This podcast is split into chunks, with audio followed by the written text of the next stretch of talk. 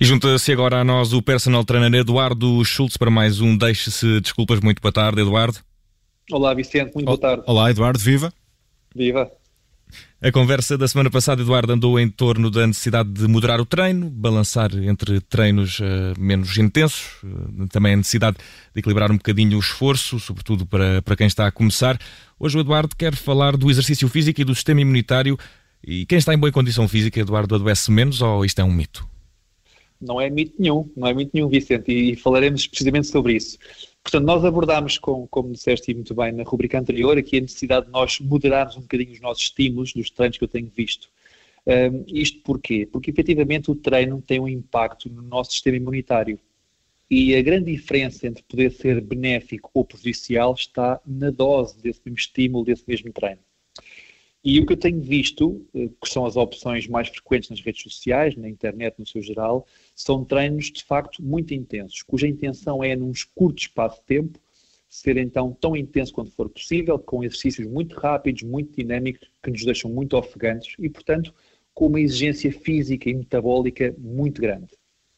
E, portanto, esse impacto que existe no sistema imunitário, portanto, esse tipo de exigência metabólica, para que seja benéfico e não prejudicial, tem de facto que ser moderado.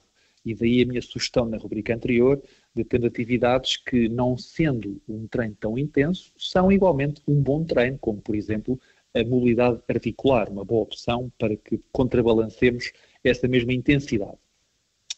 E este tipo de fenómeno, este impacto que tem, ao contrário do que se possa pensar, não tem só com pessoas uh, sedentárias, tem também com pessoas altamente treinadas.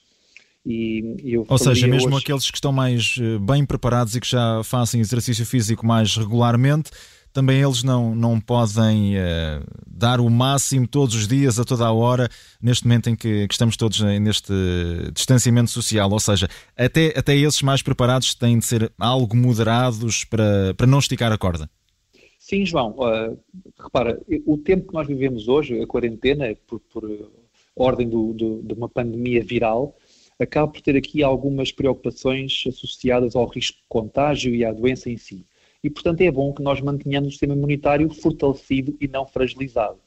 Mesmo os atletas de alta competição, e houve estudos nesse sentido, são mais suscetíveis, por exemplo, a infecções respiratórias de trato superior, quando têm treinos cuja frequência na semana ou na duração da sessão são muito superiores ao expectável ou cujo tipo de treino também tem a tal demanda, a tal exigência metabólica e fisiológica superior. Por exemplo, um estudo feito com atletas olímpicos, e que falamos aqui de atletas de altíssima competição, que nada tem a ver com sedentários, não é? Portanto, quando tinham treinos que excediam mais de 7 horas semanais, tornavam-se mais suscetíveis, mais expostos, então, a infecções respiratórias do que atletas que treinavam menos do que essas mesmas 7 horas. Outro tipo de, de, estudo que foi feito também com atletas, no caso, com várias modalidades envolvidas, e respeitando aqui ao tipo de treino, percebeu-se que exercícios que sejam de maior duração e ditos aeróbios, por exemplo, uma corrida longa, muito prolongada, um triatleta por aí fora, também eles estavam mais sujeitos e mais expostos a essas mesmas infecções do foro respiratório. Portanto, aqui dois casos em que o treino em si e a frequência desse mesmo treino, seja em número de vezes semanais, seja em horas de treino, tem uma influência muito grande numa população que é altamente ativa, altamente experiente e que fragilizava, de certa maneira, o seu sistema imunitário. Portanto, como se vê, não se dirige só às pessoas que são sedentárias. Agora, naquilo que foi a tua apreciação, e muito bem, esta altura em particular que nós vivemos e que, que, estamos confinados ao espaço de casa e que estamos limitados em muita coisa, não é de toda a altura para batermos recordes pessoais, para intensificarmos o treino de forma desmesurada. É a altura para mantermos a condição física, para estarmos bem fisicamente, e Eduardo, bem de saúde. Eduardo, sim, sim. eu queria puxar, puxar aqui a brasa um bocadinho a minha sardinha e trazer a conversa sim. para o lado dos sedentários para quem está a começar. Isto está a ser uma conversa. Sim, para quem está a começar. Vicente, se a tua sardinha é do sedentarismo, temos que conversar. Exato, temos de ter uma conversa depois em off. Mas eu ia perguntar-lhe se uma pessoa deve ou não começar agora um programa de treinos, uh, certo que há uh, opções online para uma pessoa se poder informar, mas sem um acompanhamento mais próximo, a pessoa deve começar em casa, nesta altura, até para se prevenir, para melhorar o sistema imunitário face ao coronavírus, nesta altura? Uh, estão aí duas perguntas muito interessantes. A primeira, que estava subjacente à tua apreciação, é de facto pessoas que estão fisicamente mais aptas, portanto, com melhor condição física, se são ou não menos atreitas à doença. E se porventura também um sedentário deve ou não, neste período mais crítico, iniciar um programa de treino. E portanto, quanto a essas duas questões que colocas nessa tua apreciação, uh, vou referir aqui um pequeno estudo que foi feito por uma entidade muito credenciada e que foi esta semana apresentado pelo Dr. Paulo Gentil, um investigador brasileiro também na área do exercício físico da saúde, que falava precisamente de pessoas sedentárias e até num grupo de risco, portanto, eram idosas com médias de idade superior a 70 anos. E este tipo de estudo responde a essas duas perguntas muitíssimo bem. Portanto, incluía, como disse há pouco, idosas com mais de 70 anos, um período de 12 semanas, e tinha três grupos distintos. O primeiro grupo eram, de facto, as senhoras que estavam com boa condição física. Um segundo grupo, pessoas que eram sedentárias e que passaram a caminhar cinco vezes por semana, durante estas mesmas 12 semanas. E um terceiro grupo, também de sedentárias, que passaram a fazer alongamento. Conclusões. As pessoas mais ativas foram a que neste período de tempo adoeceram muitíssimo menos. Apenas 8% das idosas adoeceram neste mesmo período. Portanto, a primeira pergunta está respondida. Sim, uma pessoa com melhor condição física está menos sujeita a doença, e, portanto, apenas 8%.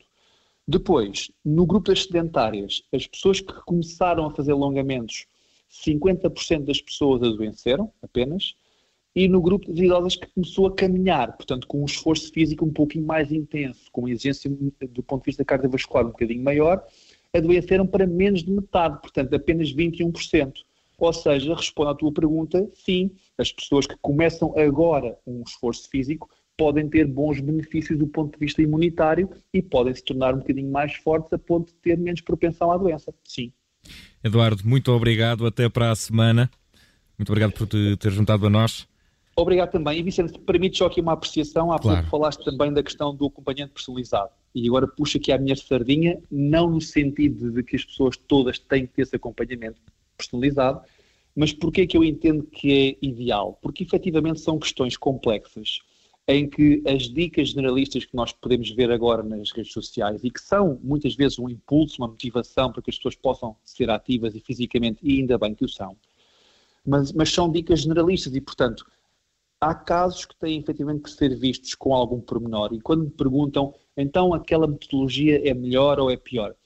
Uh, às vezes ficam desiludidos comigo, mas a resposta certa é mesmo depende depende de quem está a fazer pergunta, que corpo é aquele, quais são as condicionantes, qual é a condição física, para, para que é que está preparado, para que se possa ajustar o exercício físico àquela pessoa e que de facto o treino seja uh, um benefício e não um prejuízo. Portanto, eu vou terminar com a frase inicial, que de facto a diferença do sucesso do treino, para que não seja um veneno e seja um remédio, é a dose que nós administramos e a dose de exercício físico ser adequada à pessoa que está connosco. E daí essa necessidade, por vezes, ser mais personalizado.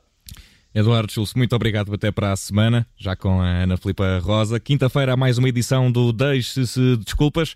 Até lá.